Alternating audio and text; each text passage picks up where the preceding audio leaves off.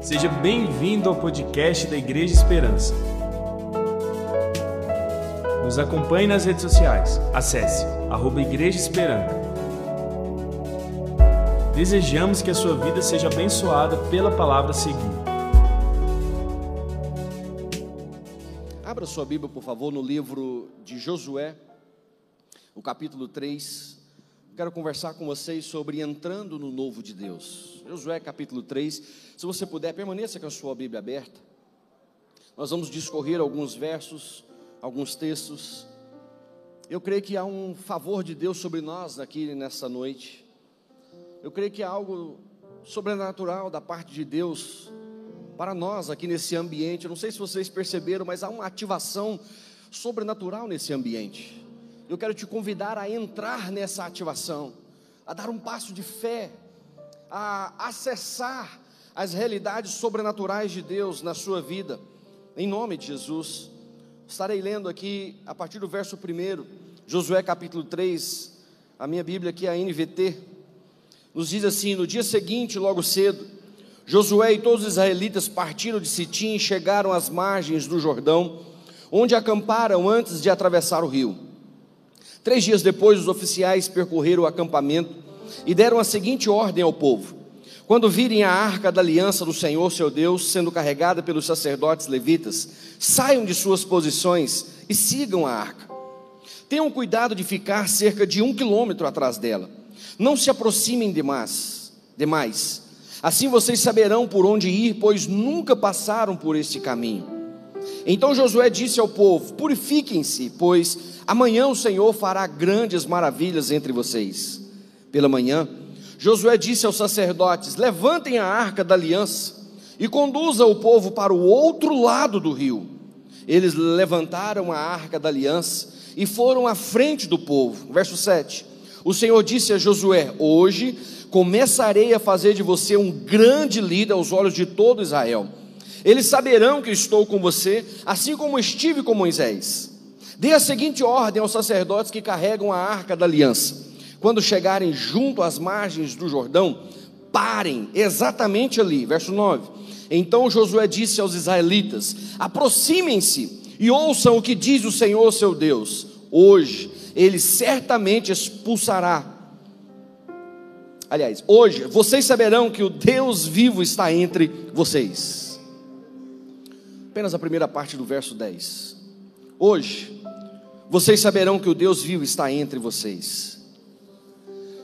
Josué capítulo 3 nos fala de um ambiente, de um momento histórico, onde eles estão próximos, às margens, às vésperas de entrar na terra prometida. Mais de 400 anos aquele povo habitou no Egito, 40 anos perambulando pelo deserto. Mas chega um momento agora que eles estão às margens do Rio Jordão, enxergando do outro lado o lugar da promessa,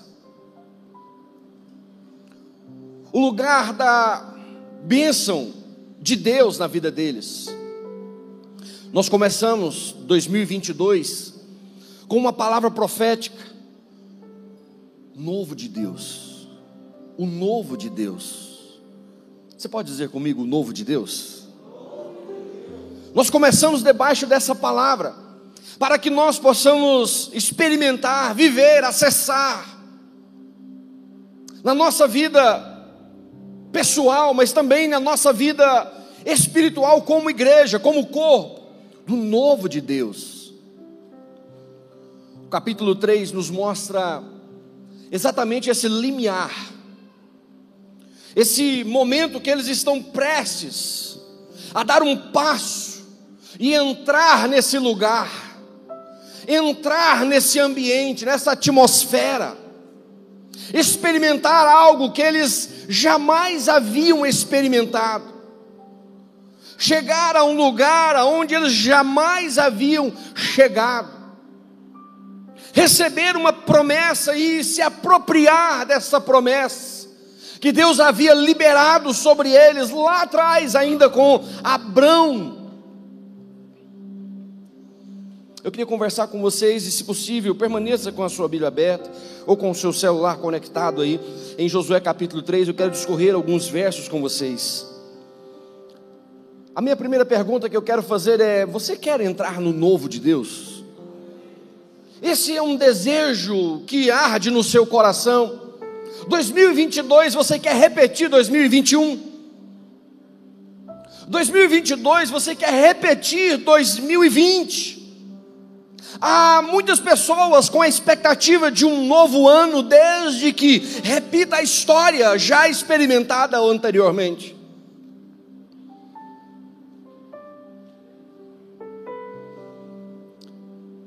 Há muitos que estão na expectativa desse tempo que estamos entrando. E hoje é um momento muito especial, último domingo do mês de janeiro. As margens, as vésperas de fevereiro. tempo precioso de Deus. Talvez você está aqui hoje pela primeira vez ou retornando depois de uma temporada. Cumprimentamos os irmãos que estão nos honrando pela primeira vez. Que bom que você está aqui. Que bom que você veio. Você pode olhar para quem está aí perto de você e dizer para ele ou para ela: Que bom que você veio. Se você puder fazer isso para mais de uma pessoa, Diga para ele: hoje você tem o privilégio de pagar a minha janta. Olha que tempo especial e precioso nós temos da parte de Deus.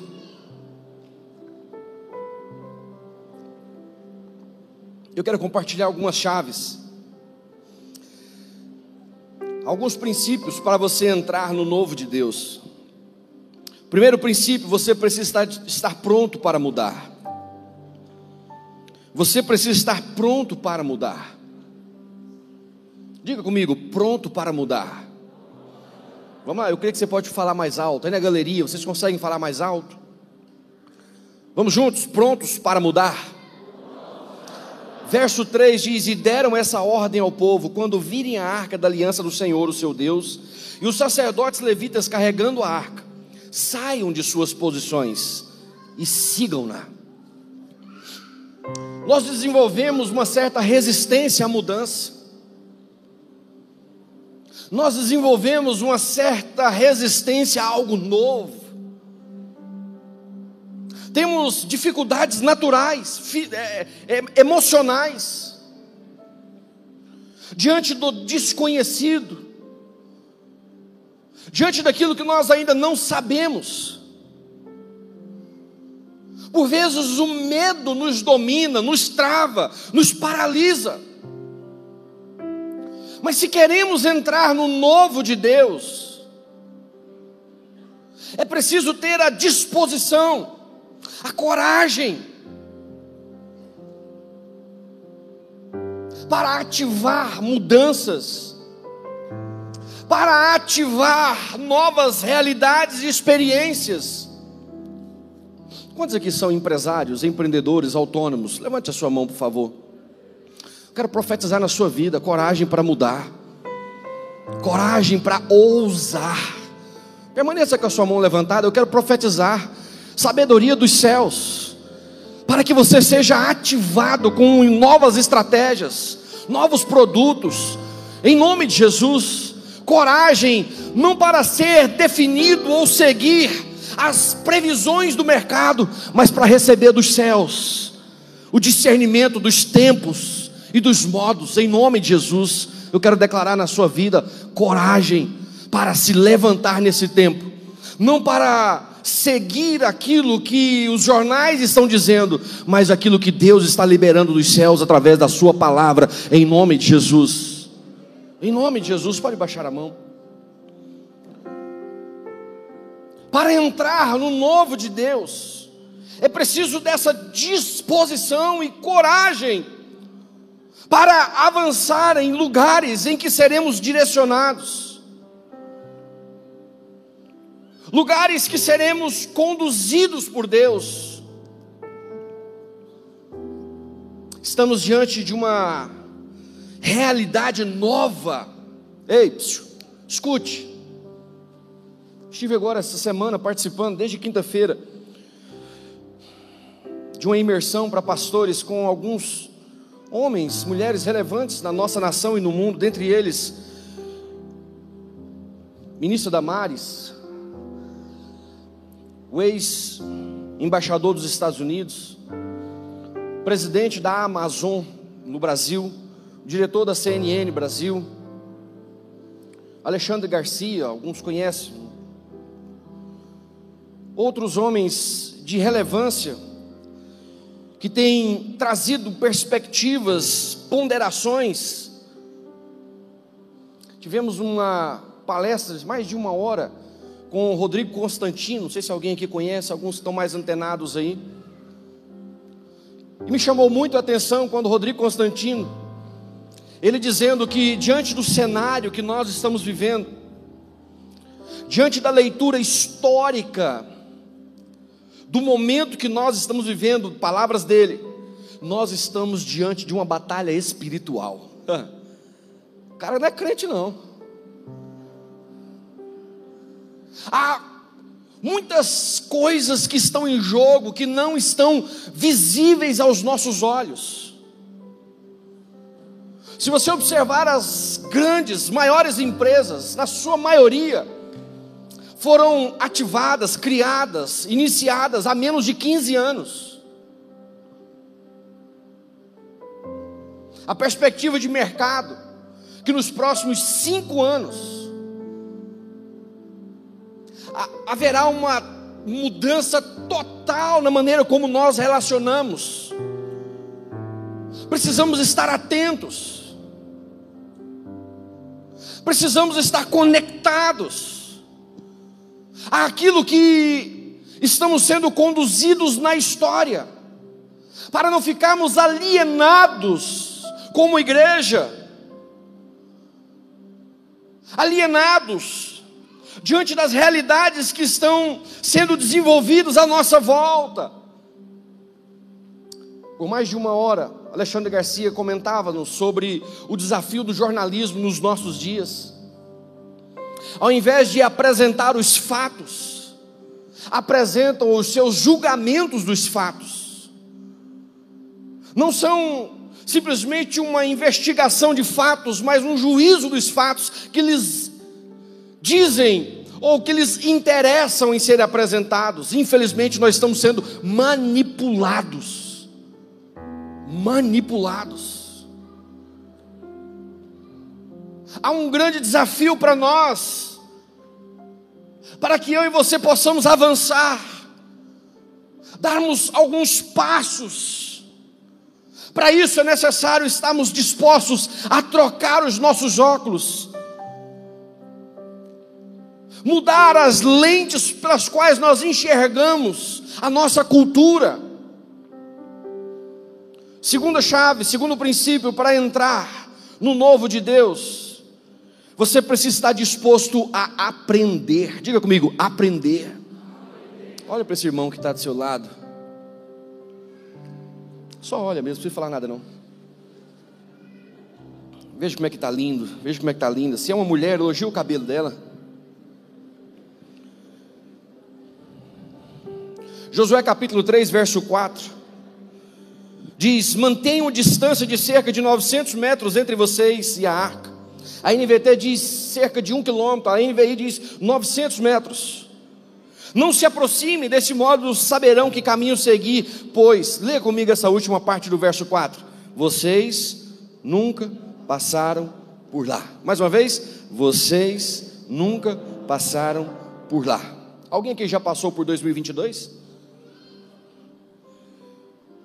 Nós ainda não passamos por 2022.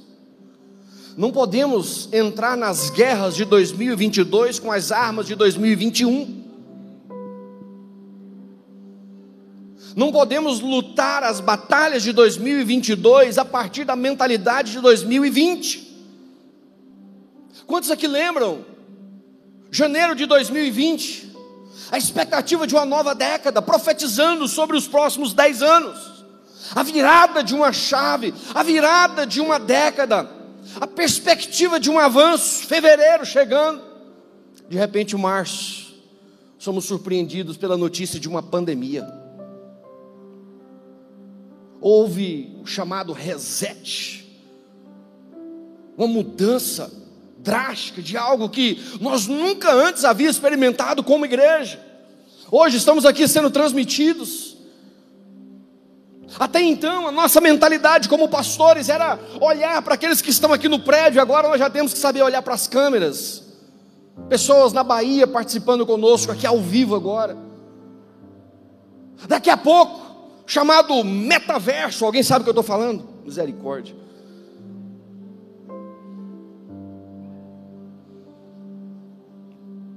Já há um grande investimento nessa plataforma metaverso. A maioria de nós não sabe nem que, do que se trata.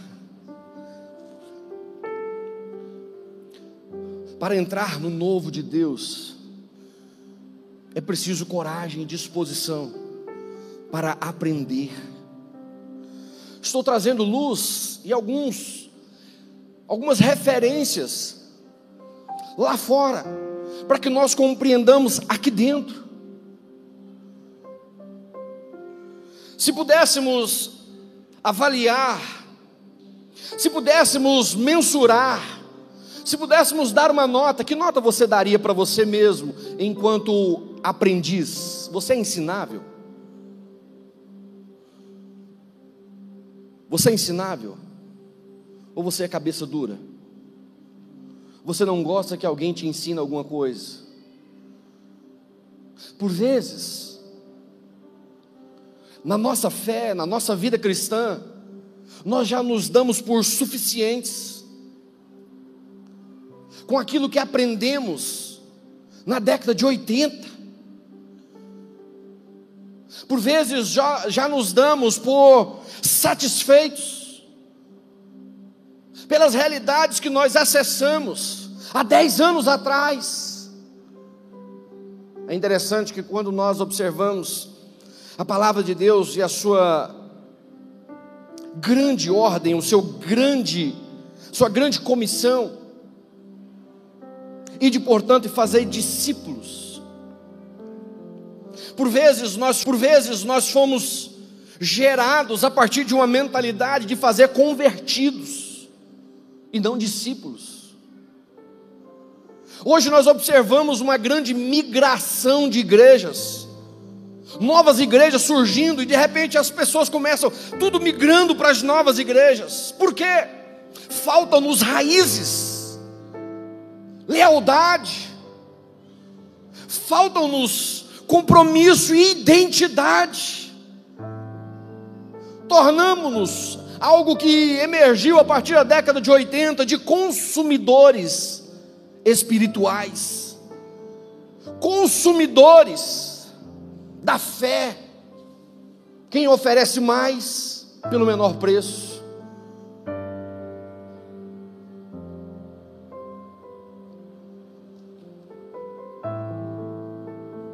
Quem nos dá mais opções? Há um grande desafio para nós nesses dias, enquanto discípulos, por vezes nós nos tornamos devotos, e há uma grande diferença entre discípulo e devoto. O devoto ele admira, o devoto ele adora, o devoto ele acredita. O devoto, ele se sacrifica. Alguns talvez já conheceram alguns devotos por aí, fazendo as suas peregrinações, suas caminhadas, pagando os seus altos preços, em devoção. E por vezes nós encontramos tantos devotos nos nossos dias, mas poucos discípulos. Por quê? Porque o devoto, além de ter todas essas qualidades e características, o discípulo, além de ter todas essas qualidades e características de um devoto, ele não simplesmente ele admira, ele imita. Quantos devotos de São Francisco de Assis? Quantos devotos de Santo Antônio? Mas não são imitadores Há muitos devotos de Jesus, mas poucos que imitam a Jesus. Nosso grande desafio nesses dias não é saber sobre Jesus, não é simplesmente falar de Jesus, mas revelar a presença de Jesus. Você que é estudante, você que é empregado, funcionário, há um grande desafio para você revelar Cristo nas repartições em que você participa, em que você frequenta. Para acessar o novo de Deus, é preciso desenvolver essa habilidade de aprendizagem. Ouvindo de ontem, Bispo Paulo Hortêncio, de Lucinho Barreto, falando sobre aprender. Eles diziam que é mais difícil desaprender algo que aprendemos do que aprender algo novo. É mais difícil você se libertar de um mau hábito do que você desenvolver um hábito novo. Por vezes na vida cristã nós nos limitamos às margens das promessas, acampados às margens dos rios em que precisamos atravessar para entrar na terra prometida mas nos damos por satisfeitos em simplesmente olhar de longe a promessa. Nos contentamos simplesmente em sentar e ficar apreciando o lugar da bênção. Que eu e você possamos ter um coração ensinável, para que possamos não somente ver a bênção, mas experimentar o melhor de Deus em 2022 eu creio que há coisas novas, há coisas grandes, há coisas poderosas de Deus para nós, para que nós possamos acessar, entrar e experimentar em 2022. Para isso é preciso eu e você nos levantarmos e ter coragem, dizendo: ensina-me. Terceiro princípio, para que possamos entrar no novo de Deus, você precisa deixar o pecado. Josué capítulo 3, verso 5, Josué ordenou ao povo: santifiquem-se, pois amanhã o Senhor fará maravilhas entre vocês. Qual é o conceito de santificação? Separação. Qual o propósito da separação? Revelação. Somos separados por Deus para manifestar sinais do reino. A Bíblia nos diz que os sinais seguirão os que creem.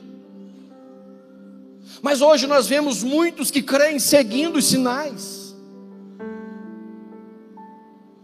Uma inversão de valores. E há um grande desafio para nós, porque a promessa é amanhã fará maravilhas entre vocês. Amanhã fará maravilhas no meio de vocês. Eu creio que esse ano será um ano de maravilhas. Há muitos gigantes, há muitos desafios, haverá muita luta. Estamos diante de uma guerra invisível, aonde os próprios estudiosos desse tempo, que não são evangélicos, não são cristãos, estão compreendendo que há uma batalha que vai transcende a política as ideologias e alcança um nível espiritual.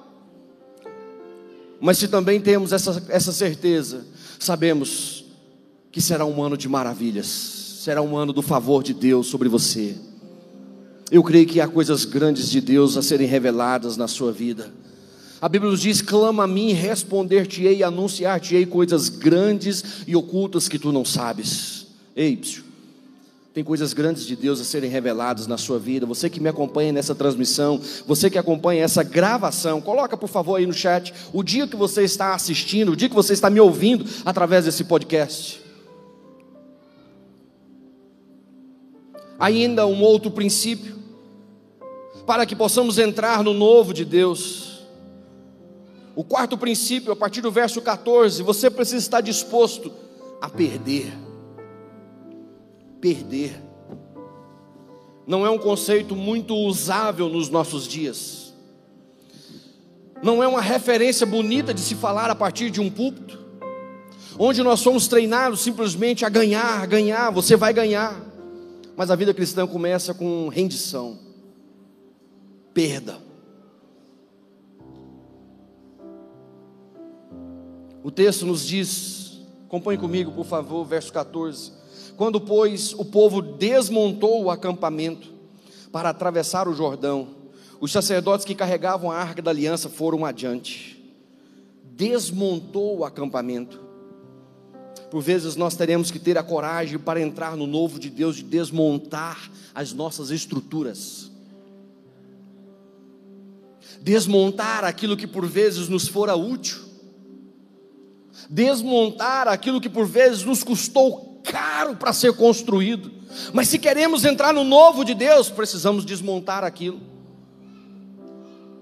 Se aquela gente queria entrar na terra prometida, em Canaã, que estava do outro lado, eles precisariam agora desmontar as suas tendas, desmontar as suas estruturas para avançar. Diga comigo, avançar. Olha para essa pessoa que vai chamar você para jantar mais tarde, diga para ele: é preciso avançar. Tem muitas pessoas que ainda estão paradas em 1990 só sabe contar histórias de 1990. Os seus testemunhos são de 30 anos atrás.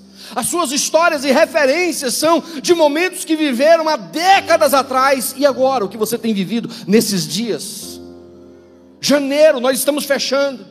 Nesses 29 dias, quais são as experiências que você teve com Deus, da parte de Deus?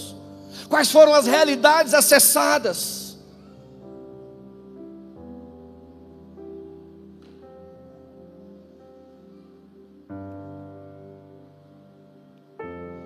Existem momentos que é necessário mexer naquilo que está bom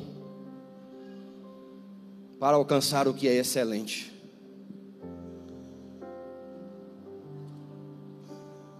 Existem momentos que nós vamos ter que mexer naquilo que é excelente, se queremos atingir o extraordinário.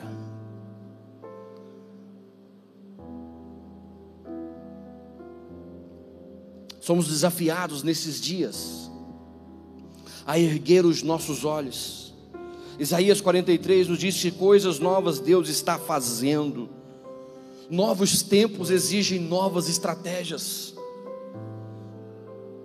Novos tempos exigem novos métodos. Pela manhã eu mencionei que na Suécia já é proibido, escute isso, olha aqui para mim na Suécia já é proibido o uso de dinheiro em espécie. Só vale agora dinheiro digital. No máximo, cartão. Você já teve a experiência de conhecer alguém que falava mal do cartão? Talvez você mesmo um dia já falou mal do cartão. Isso aí é o sinal da besta. Vocês já viram alguém falando que o significado de Visa é 666? e fazia uma matemática lá para mostrar e provar que Mastercard era o anticristo. Pastor Reginaldo me disse que no Brasil já temos uma lei que se um empresário quiser, ele pode recusar receber dinheiro em espécie. Eu não sabia disso, alguém sabia? Eu não sabia. No Brasil já é aprovado isso. Se um empresário não quiser receber dinheiro em espécie, já há uma lei que lhe dá essa garantia. Por que, que estou falando isso? Por que, que estou te apresentando essas realidades? Porque nós estamos vivendo um tempo que nós jamais vivemos. E não podemos ser pegos, despercebidos, despreparados, desatualizados, desconectados, alienados. Como igreja, precisamos ser ativados. Precisamos ser conduzidos a acessar novas realidades da parte de Deus para entender o tempo que nós estamos movendo. Há uma reforma cultural, há uma agenda sendo executada. Escute com muito carinho. O Brasil se tornou a última reserva do mundo até então nós ouvíamos falar dos Estados Unidos como o guardião, a maior potência cristã. A igreja dos Estados Unidos se calou. Década de 70, a meta da igreja nos Estados Unidos era trazer Jesus de volta, então começaram a pregar o Evangelho, enviar missionários, porque leram na Bíblia que depois de pregar o Evangelho para todos, Jesus viria, então eles disseram: vamos trazer Jesus de volta. Esqueceram de ir para as faculdades, esqueceram de ir para o mercado de trabalho. O que aconteceu? Hoje, quem está no governo nos Estados Unidos? A esquerda, o PT do Brasil. Os democratas foram sutilmente tomados, saqueados. Lá existem dois partidos, republicanos e democratas. Os democratas foram sutilmente tomados por uma agenda progressista, marcados por um socialismo. No Brasil, nós estamos diante dessa guerra. É o último país, é a última fronteira para o socialismo, é a última resistência. Nesse ano, o ano das eleições, não é uma briga de partido, não é uma briga de quem é o mais honesto, não é uma briga de preferências pessoais, quem fala mais bonito ou quem fala menos. Há um jogo espiritual por detrás. Há uma movimentação que transcende a nossa consciência, que transcende o nosso conhecimento, e precisamos de discernimento dos céus, para não sermos conduzidos por uma manipulação das mídias e redes sociais. Enquanto a igreja brasileira se preocupou em salvar vidas, em salvar almas, Houve muita gente que preocupou em ocupar as faculdades. Quem aqui já ouviu falar, especialmente década de 80, década de 90, se for para a faculdade, desvia. Não faz curso superior, não, que senão vai desviar tudo. Por quê? Porque houve uma ocupação de espaços vazios. Não há espaços neutros. Não há espaços vazios. Alguém vai ocupar aqueles espaços. E como igreja, nós marcamos passos Deixa eu terminar. Para entrar no novo de Deus, quinto princípio, você precisa correr riscos. Correr riscos. O verso 15 de Josué capítulo 3. O Jordão transborda em ambas as margens na época da colheita. Assim que os sacerdotes que carregavam a arca da aliança chegaram ao Jordão e os seus pés tocaram as águas Diga comigo, correr risco. Diga mais forte, correr risco. A gente não gosta de correr risco. A gente gosta de estabilidade. Quando alguém diz que vai deixar de ser carteira assinada para entrar no empreendedorismo, outro já diz: ixi, você vai trocar a estabilidade especialmente na cultura brasileira, há uma grande ênfase por concursos. E qual a busca por concursos? Estabilidade. Não gostamos dos riscos. Para entrar no novo de Deus, é necessário correr riscos. Por vezes nós fazemos uma leitura superficial e não percebemos que há uma mudança há uma alteração. Quando Deus tira o povo do Egito, e eles chegam à margem do Mar Vermelho, Moisés está guiando o povo, e Deus dá uma ordem para Moisés pegar a sua vara e tocar na água. Quando chega, 40 anos depois, a vez de Josué, a ordem de Deus às margens do Jordão não era pegar a vara de Moisés e tocar na água. Por vezes nós estamos indo atrás da vara de Moisés. Por vezes nós estamos querendo a vara de Moisés. Queremos repetir os milagres de outrora. Quando chega nesse momento do capítulo 3 de Josué, a ordem de Deus para eles agora não era um pegue a vara e toca, agora é pisa na água. Senhor, mas não tem caminho.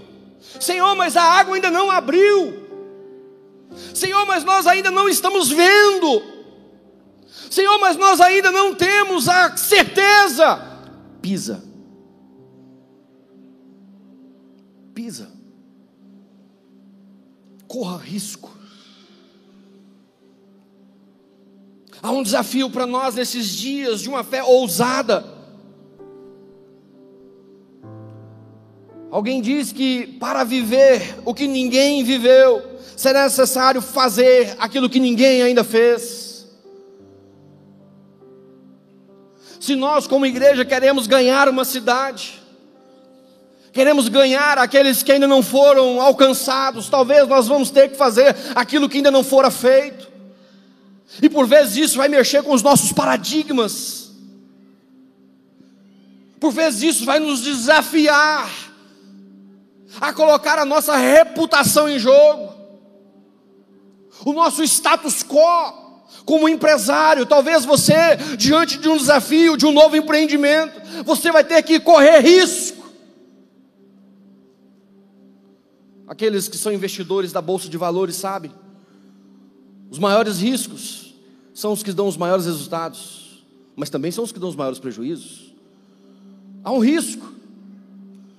Na fé cristã, há um risco. Imporão as mãos sobre os enfermos, e eles serão curados. Que tal você começar a correr um risco? Correr o risco de alguém olhar para você e dizer assim: sua oração não tem valor, sua oração não cura nem dor de cabeça. É um risco. Mas que tal você começar a olhar esse tantão de doente que está à nossa volta como uma oportunidade de ver o milagre acontecer. Que tal nós sermos ativados pelo sobrenatural de Deus? Há um pastor argentino, Carlos Anacondia, não sei se alguém já ouviu falar dele. Ele converteu e começou a ler a Bíblia. Ensinaram para ele que ele deveria ler a partir de Mateus. Ele começou a partir de Mateus. E chegou no momento que ele leu sobre imporão as mãos sobre os enfermos, e eles serão curados. Ele falou: opa, como é que é? Imporão as mãos sobre os enfermos, eles serão curados. Ele falou: onde é que tem doente aqui nessa cidade? Aí lembrou: no hospital. Para onde que ele foi? Para o hospital. Chegou lá e disse: Olha, eu li na Bíblia que se eu impor as mãos sobre os enfermos, eles serão curados. Eu vim aqui pôr a mão sobre os enfermos. Vocês deixam? Pode entrar. E ele começou a ir, pegou um corredor e foi no primeiro quarto. Colocou a mão, orou, não foi curado. Foi para o segundo, foi para o segundo quarto, pôs as mãos, não foi curado. E foi de quarto em quarto. Ele diz: Olha, a Bíblia diz: imporão as mãos sobre os enfermos, eles serão curados. Talvez alguém já leu o livro dele, um dos livros dele diz: Escuta aqui, Satanás, é o título do livro. Ele conta um pouco da sua história já chegando no final do corredor. Ele já havia passado por todos os quartos, ninguém tinha sido curado. De repente ele pôs a mão sobre um enfermo e ele foi curado. Opa, funcionou. Mas para ele entrar e acessar aquela nova realidade, ele teve que correr o risco. Você pode com muito carinho olhar para essa pessoa que está do seu lado, põe a mão no ombro dele e dá um tranco assim no ombro dele e diz: Que tal você começar a correr o risco de ver milagres acontecendo na sua vida a partir de hoje? Que tal nós, como igreja, corremos o risco de entrarmos numa nova dimensão, de não simplesmente ter um prédio para 10 mil pessoas, mas alcançarmos 200 mil pessoas a partir de Aparecida de Goiânia, porque a obra ela é de Deus, é Deus quem está salvando, é Deus quem está transformando, é Deus quem está libertando, e Ele precisa de uma igreja que corra o risco. Uh! Precisamos desses dias nos levantar, impor as mãos sobre os nossos filhos e declarar sobre a vida deles sabedoria dos céus como aqueles jovens que foram levados para a Babilônia, profetizar dez vezes mais sabedoria. Em nome de Jesus, queremos profetizar na sua vida, na sua história, queremos declarar, aqueles que ainda são solteiros, aqueles que ainda estão vivendo, quem sabe, debaixo das dívidas, aqueles que estão vivendo debaixo de uma depressão, aquele sentimento de morte, Em nome de Jesus, eu quero chamar a existência da vida, coragem para se levantar nesses dias de medo, de pavor, para chamar a existência da realidade dos céus.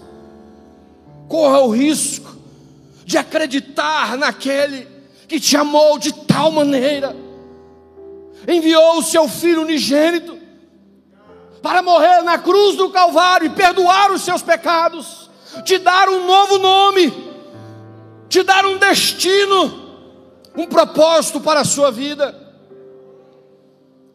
Você pode se colocar em pé? Para entrar no novo de Deus, em sexto lugar, você precisa estar decidido a obedecer. Diga comigo, obediência. Diga mais forte, obediência.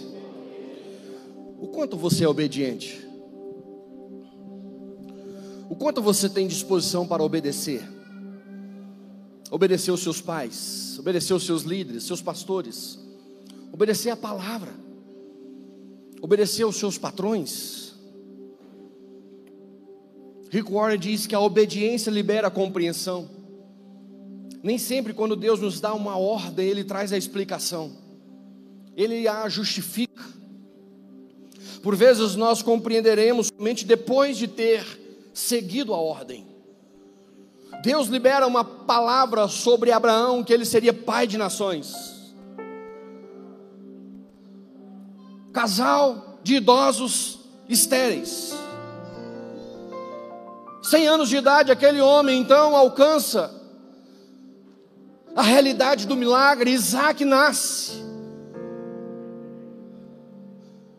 De repente, o mesmo Deus que liberou aquela palavra, aquela promessa, diz: Agora eu quero que você mata Isaac. Agora eu quero que você sacrifique o seu filho.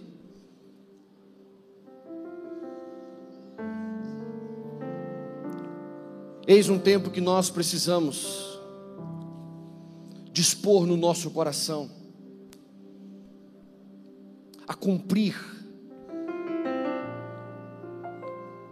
a cumprir a ordem. Talvez você está aqui hoje me ouvindo e você ainda não entrou na dimensão, talvez você ainda não acessou a realidade de ser fiel nos seus dízimos, talvez você ainda não chegou num tempo, numa realidade de ser generoso nas suas ofertas. Talvez você ainda está naquela fase de olhar dizendo: Poxa, mas se eu der 10% vai faltar no meu orçamento. Que tal você obedecer? Que tal você dar um passo de fé para que o sobrenatural te alcance? Que tal você fazer uma experiência, acreditando e dando um passo de fé, que Deus pode abrir portas de trabalho, que Deus pode fazer mudar a história da sua empresa que caminha para falência, para uma nova realidade de mercado, de abrir, quem sabe, franquias.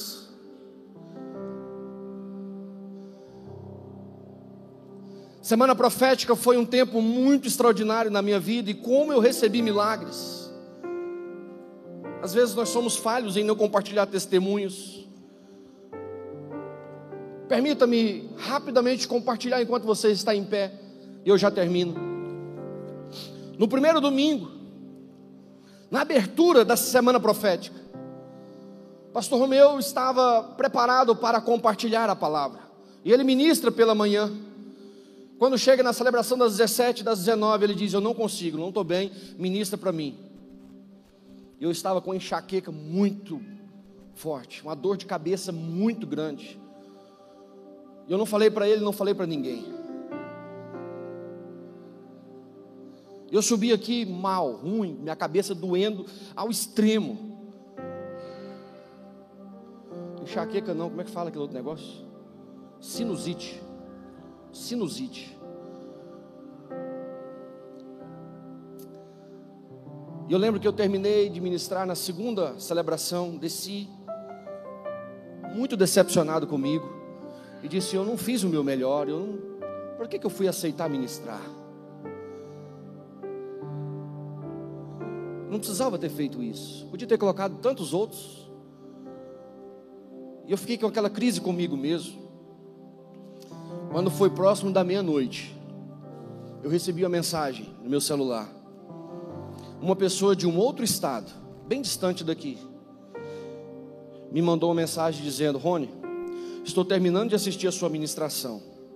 E eu senti no coração de fazer uma semeadura na sua vida. Me manda o número do seu Pix. Eu olhei aquilo, mandei o número do meu Pix para ele. E fui dormir. Pela manhã, eu acordo com o comprovante que ele havia feito uma transferência de um Pix para mim. A minha esposa acorda e ela recebe uma mensagem: Pastora, senti no coração de semear na sua vida. Me manda o número do seu Pix. Ela já até compartilhou isso aqui, que ela nem tinha Pix. E de repente ela recebe lá um comprovante de uma transferência. Alguns anos atrás, nós pastoreando uma igreja, nós adotamos dois jovens, sem pai, sem mãe, dois jovens completamente sem perspectivas de vida, atolados nas drogas, uma vida pregressa completamente destruída. Nós adotamos eles, levamos eles para a nossa casa. De repente, termino o testemunho, ele é bem longo. De repente, aqueles dois se interessam, decidem casar, começam a vida a dois sem perspectiva, sem nenhuma porta de emprego razoável. Nós oramos, declaramos, profetizamos muito na vida deles. Profetizamos muito na vida deles. Enfim, eles mudam daqui vão para um outro estado. Muita dificuldade, sempre nos comunicando. Oramos, declaramos sobre a vida deles. De repente, num dia, ele está andando na rua, desempregado, por uma, orando por uma porta de emprego. Ele vê um anúncio. Ele entra em contato. Deus abre uma porta para ele. De uma forma que a vida deles são transformadas em todas as áreas. E ele recebe de Deus em oração a estratégia de desenvolver um aplicativo de celular. E aquele aplicativo trouxe uma remuneração muito grande para eles. Esse casal entra em contato com a gente e diz: Não ficamos satisfeitos só com aquilo que nós semeamos. Nós queremos que vocês venham para cá passar 10 dias com a gente. Nós vamos pagar para vocês ficarem aqui na beira da praia. Não sei se você lembra, na semana profética eu declarei que alguns aqui iam receber. Eu disse: vocês creem que Deus pode fazer milagre? Eu até brinquei, vocês não acreditam nada.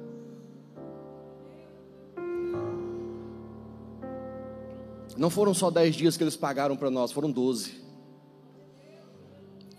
Você pode olhar para esse irmão que está do seu lado, diz para ele assim: em nome de Jesus, está repreendido toda inveja.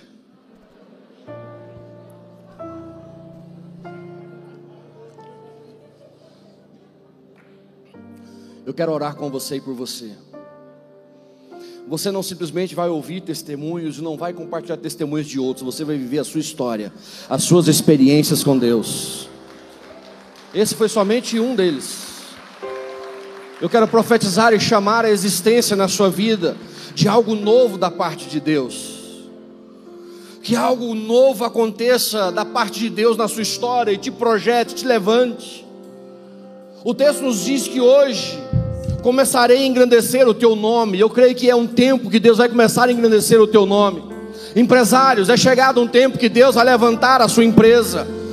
Empresários, chegará um tempo que está chegando um tempo que Deus vai levantar o nome do, no mercado onde você vai. As, os concorrentes vão começar a olhar diferente para você.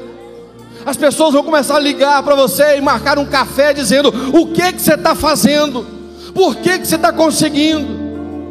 Esse casal agora em março estão mudando para Londres, porque eles conseguiram um contrato na Alemanha, na Inglaterra e não sei mais aonde.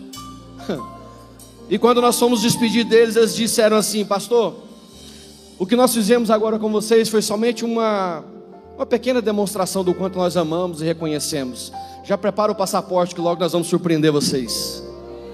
Pegue na mão desse crente que está aí do seu lado. Diga para ele: você vai ser surpreendido por Deus nos próximos dias. Em nome